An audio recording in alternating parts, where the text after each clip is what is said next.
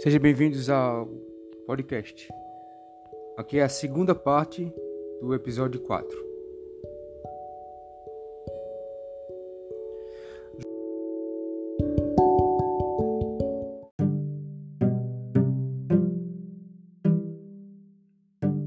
Josué tinha um compadre de fogueira que morava a uns 300 metros de sua casa. Era um dos poucos que se dava bem nas redondezas, pois aguentava as suas ignorâncias. Somente ele tinha paciência com Josué. Ao chegar em sua casa, o seu compadre estava jogando dominó com seu filho, que tinha a mesma idade de Marta, o qual também estudava no Dom Expedito. Bom dia, senhores. Cumprimentou Josué ao abrir a porteira. Ora, se não é o Josué Ferreira, o brabo de Lagedo, soube que teve umas desavenças com Benedito Manuel. Homem, deixe disso que um dia ainda você vai se lascar. Seu compadre, o qual era baixo, gordo e barbudo, apertou forte sua mão. Deixe que minhas coisas eu resolvo, compadre. Não leve desaforo para casa de filho de rapariga nenhum, muito menos de político safado. Desculpe pelo palavreado Cormim. Se, desculpe, se desculpou filho de Cormo que era seu compadre. Não se preocupe, tio. Tô acostumado com o seu dicionário. Até acho engraçado seu jeito bruto. Sorriu largo. Mas meu pai tem razão. O senhor deveria se acalmar. Esse povo não tem limite não, e sabe eles têm um poder na mão. Corminho era magricelo, de cabelo lambido, porém um menino bem educado, amigo de infância de Marta. Os dois davam muito bem, até demais, para o olhar ciumento de Josué. Contudo, era cor de sua cabeça. O senhor deve estar orgulhoso por Martinha.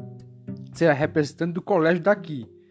E daqui a pouco um desfile e o resto da turma, principalmente Mônica, está se mordendo de inveja. Claro, ambas são inteligentes, mas a sua filha tem a capacidade de surpreender. Deveria um dia ir à escola e presenciar uma apresentação. Ela fala muito bem, viu, tio? Martinha? Hum. O nome dela agora é S. Cormo Júnior repreendeu seu pai, já sabendo que Josué não gostava dessas ousadias. Desculpa, pai tio, não foi minha intenção. Deixa pra lá, compadre, eu vou dar ouvido a um moleque desse. Emitiu um sorriso, um amarelo, e continuou. Ouvi dizer que essa tal Mônica também tem a cabeça nos ares, feito Marta. Devo imaginar as duas numa sala de aula. Não escondeu o sorriso orgulhoso, mas logo tratou do assunto principal. Falando nisso, preciso do seu carro de boi para levar José e Marta para o desfile. Eu trago ligeiro, pois não vou ficar por lá. Oxi, e precisa pedir homem? Pegue quando quiser. Aqui é sua casa também. Nem precisar de minha autorização. Mas pensei que tu ia ficar por lá, ver Marta desfilando. Eu tenho a carroça para andar, nem se preocupe. Pode ficar o tempo que for necessário. Não quero ficar perambulando com as cores dos outros, não. Agradeço pela confiança, mas assim que levá-la para a rua, eu trago de volta. Tio, o senhor poderia me levar junto? É porque eu quero ver Martinha, quer dizer, Marta desfilando. Lhe desejar sorte e também estar com ela nesse momento tão especial. Deve estar inquieta e nervosa. Aposto que ela nem dormiu imaginando esse dia. Não é todo dia que uma amiga minha desfilará como destaque. Tia Josefa deve estar muito feliz pela conquista. Vai ser um dia inesquecível. Tia quieta, moleque. Se tu quiser ir por desfile, eu levo. Já estou me invocando com as tuas intromissões. Mais uma vez repreendi pelo seu pai, e dessa vez Josué conseguiu sorrir verdadeiro, pela cara que Cosme fazia quando brigava com seu filho. E foi aí que sentiu inveja dos dois. Mesmo após cada repreensão, ambos sorriam um com o outro. Uma união que ele sempre almejou com Marta. Entretanto, nunca teve coragem de, romper esse orgulho. Bora, eu te levo. Vai ser bom fazer companhia ao José e Marta. E depois tu me conta como foi, vice. Corminho montou sorridente no carro de boi e assim foram para sua casa.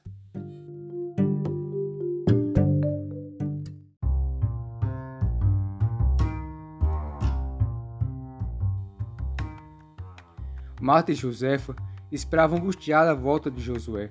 A sua filha não saía da beira da estrada de areia, no intuito de ver a drobar a curva, e mais ou menos uns 30 minutos lá vinha ele. Mas quanto mais chegava, Marta percebeu que seu pai não estava sozinho.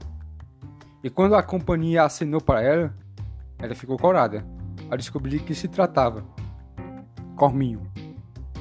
Um dos poucos amigos homens que Marta tinha no colégio.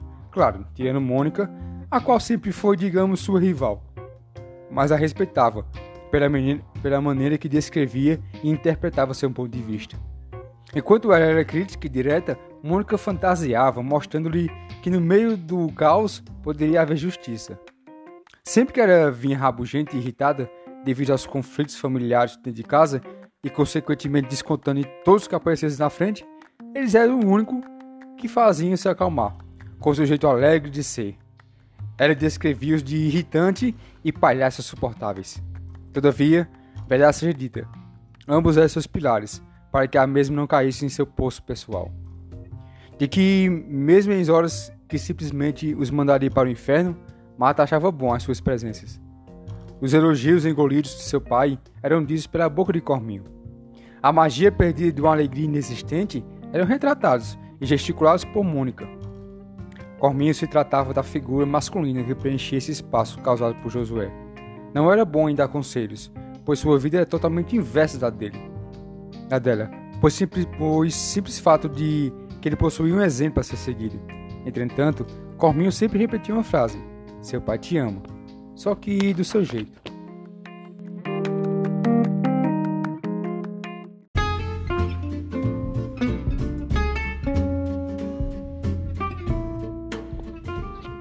Bom dia, tia. Cumprimentou Corminho a Josefa, ao qual pegou sua mãe e beijou. Que Deus te abençoe, querido. Fazia tempo que eu não lhe via. Como estás crescido? Também irá desfilar? Não, fui dispensado. Vim somente presenciar um momento especial de Martinha. Ele olhou e por um instante Marta teve que desviar o olhar, para que não fosse explícito o desconforto. E aí, está nervosa? Perguntou a Marta e nem a deixou responder, pois se fosse eu, Ave Maria já estava agoniado, suando feito pouco, um monte de gente olhando, a cidade lotada. Imagina se tu leva um tropeção. E se chover? A pessoa está lá desfilando, aí passa pelo palanque do prefeito e passa mal. Tu já imaginou? Ainda bem que não sou eu. Sorriu de si mesmo, que fazia seus olhos se fecharem.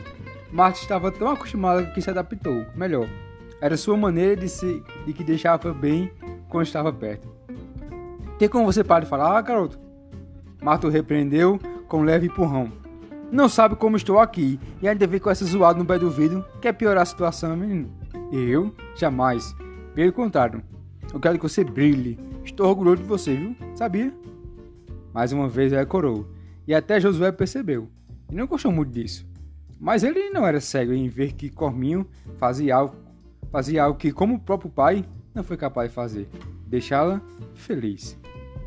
Vamos logo para esse desfile. Eu tenho um bicho para cuidar e está aqui para ficar. Bora, sobe logo. Então, sob o carro de boa, Josué, Josefa, Marta e Corminho iam para a cidade de Lajedo.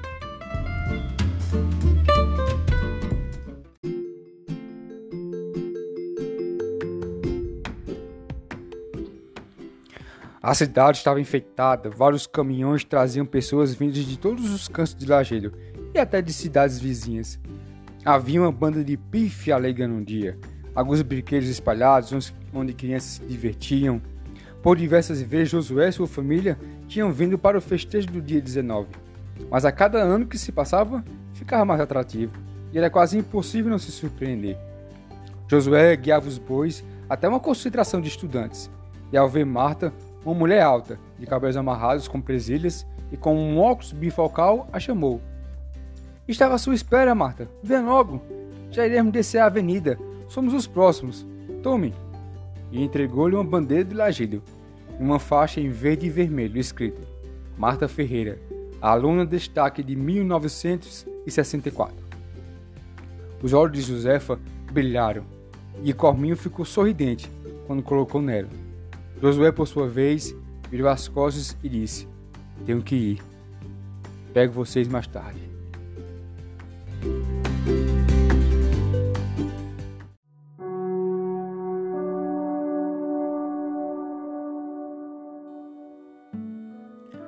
Os olhos de Marta, ao ver seu pai indo embora sem dizer absolutamente nada sobre aquilo, a fez perder o brilho. E o sorriso ia se desfazendo quando Corminho adentrou. Que chique, Marquinha! Martinha, tu viste como estás? Quero ver até a cara de Mônica. Queria dizer, já estou vendo. Ave.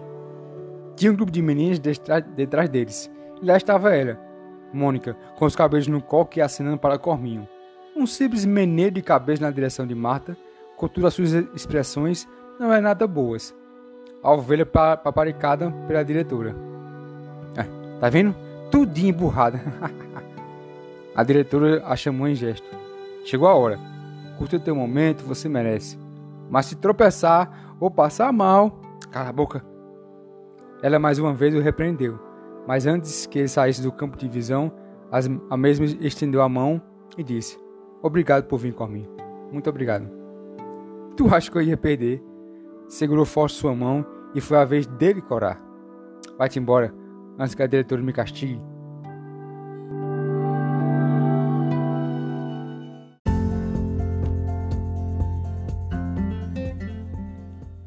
E então lá foi Marta, na frente, representando Dom Expedito Lopes. Estava nervosa, contudo orgulhosa de si mesma, feliz por esse momento. Carregar a bandeira da cidade e aquela faixa em seu peito a tranquilizava, fazendo esquecer-se de todos os problemas. Por onde passava, assinava, como treinou em casa. E agora a plateia era visível e transmitia sorrisos. A banda cadenciava os passos e a melodia conduzia o desfile. Estava indo tudo perfeito. O palanque onde ficava o prefeito, o vereador e as demais personalidades já estava à vista. O ponto mais crucial para Marta. Josué amarrou os bois numa árvore, um pouco longe da multidão, e se dirigiu ao desfile. Ele ficou encostado no muro de um terreno baldio, bem de frente ao palanque, seus olhos cerrados de expressão séria, ao ver Severino Rosa, o prefeito e sua esposa com os outros vereadores assinando para o povo. Sem vergonha, ladrão safado. O difamou em pensamento. Mas alguém literalmente atraiu seu olhar. Marta.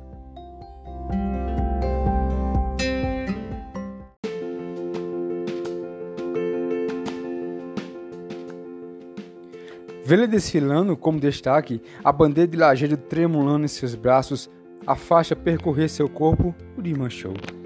Josué sorriu tão largo que suas rugas eram expostas de uma maneira que jamais apareceram. Tocou no ombro de um estranho e repentia com entusiasmo. É minha filha! Essa é minha filha! Marta Ferreira, está vendo? Destaque! Destaque! O homem o ignorou, balbuciando. Deve estar tá bêbado. Mas ele nem se importava. Quando Marta foi recebida por uma salva de palmas vindo do palanque, e por todo o desfile ele não conteve as lágrimas e também aplaudiu com força. Ele queria sair correndo e abraçá-la, e dizer o quanto a ama, e descrever o tamanho do orgulho de tê-la como filha. Contudo, apenas ao longe, escondido, sem ser visto, ele imaginou essa cena em seu coração. Marta estava deslumbrante, e acabava o percurso do desfile como uma rainha. Era hora de buscá-la, e por novamente o disfarce de homem duro.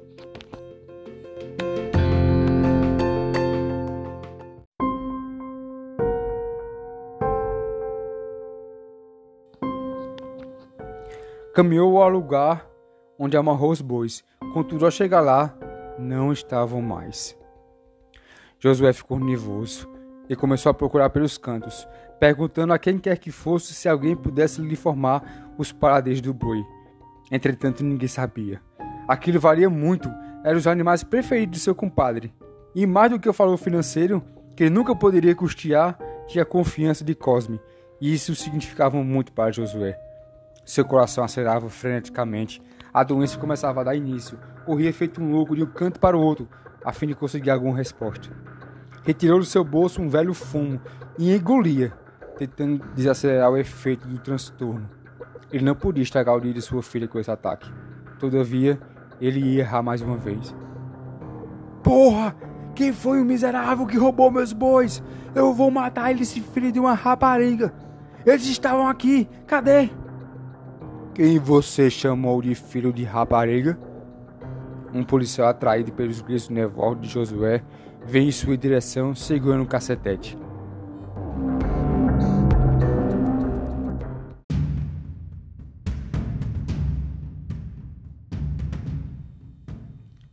Senhor, alguém roubou um carro de boi. Eu amarrei bem aqui nessa árvore, saí rapidinho para ver o desfile e quando voltei tinha sumido. Por favor, me ajude. Primeiramente, aqui não é lugar para amarrar seus bois. ordens diretas do prefeito, pois não quer animar de que fiquem perto das, das festividades. Podem atrapalhar o desfile e mais uma vez eu quero que me responda quem você chamou de filho de rapariga. Quem roubou meus bois? São aqueles? O policial indicou ao longe um caminhão onde estavam os bois de corres e um cavalo. A reação de Josué o entregou. Já movido pela doença, tentou ir até lá, mas levou uma pancada do policial na barriga. Você me respeite, seu merda. Eu podia lhe prender agora por desacato, seu porra. Outra pancada, agora nas costas. Seu vagabundo. Mais outra pancada. E para piorar, dessa vez Josué segurou o cacetete. Eu não quero problemas, não, senhor. Apenas devolvo meus bois. Sou um cidadão de bem, um trabalhador, um pai de família. Está ficando louco? A forma e a força que Josué segurava o cacetete e olhar para o policial apenas atiçou sua raiva. E outro guarda apareceu. Você está querendo briga, é isso, seu safado? Agora os dois começaram a atingi-lo, com golpes de cacetete. Josué se apoiava numa árvore, enquanto recebia as pancadas. A dor gritava. Contudo, seu corpo tremia tanto que imaginou matar, ali mesmo, os dois policiais.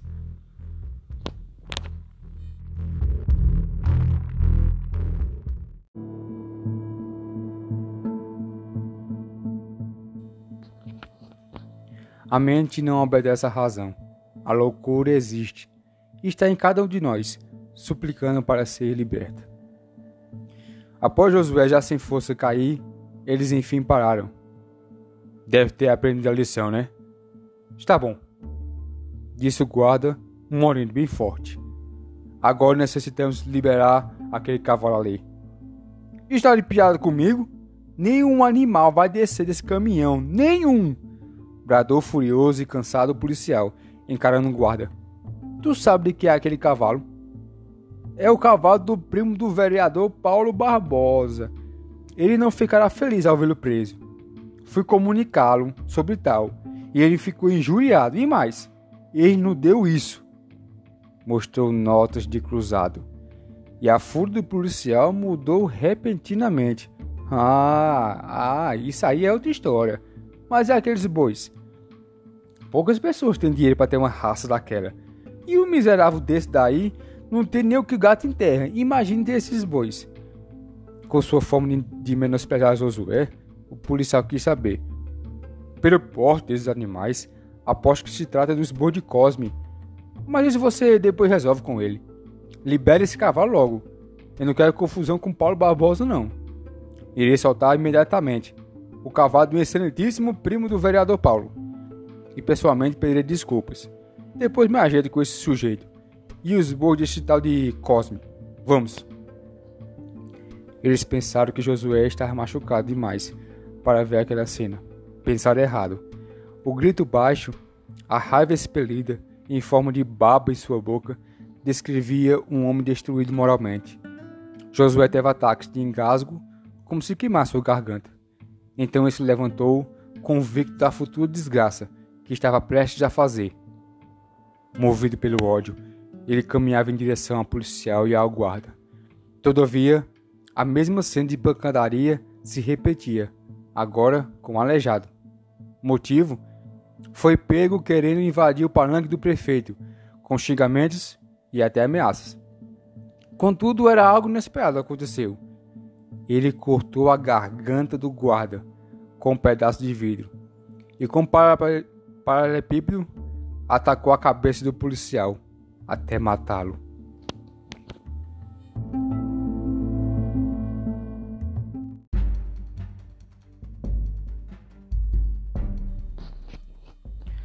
Josué ficou estático, sem reação. Pouco a pouco as pessoas apareciam e cada qual ficava barbarizada com a cena. Viva a democracia! Goulart fugiu! O nosso Brasil não pertence a esses corruptos safados. Ele gritava, enquanto vários policiais o prenderam e o levaram. Só Deus sabe para onde.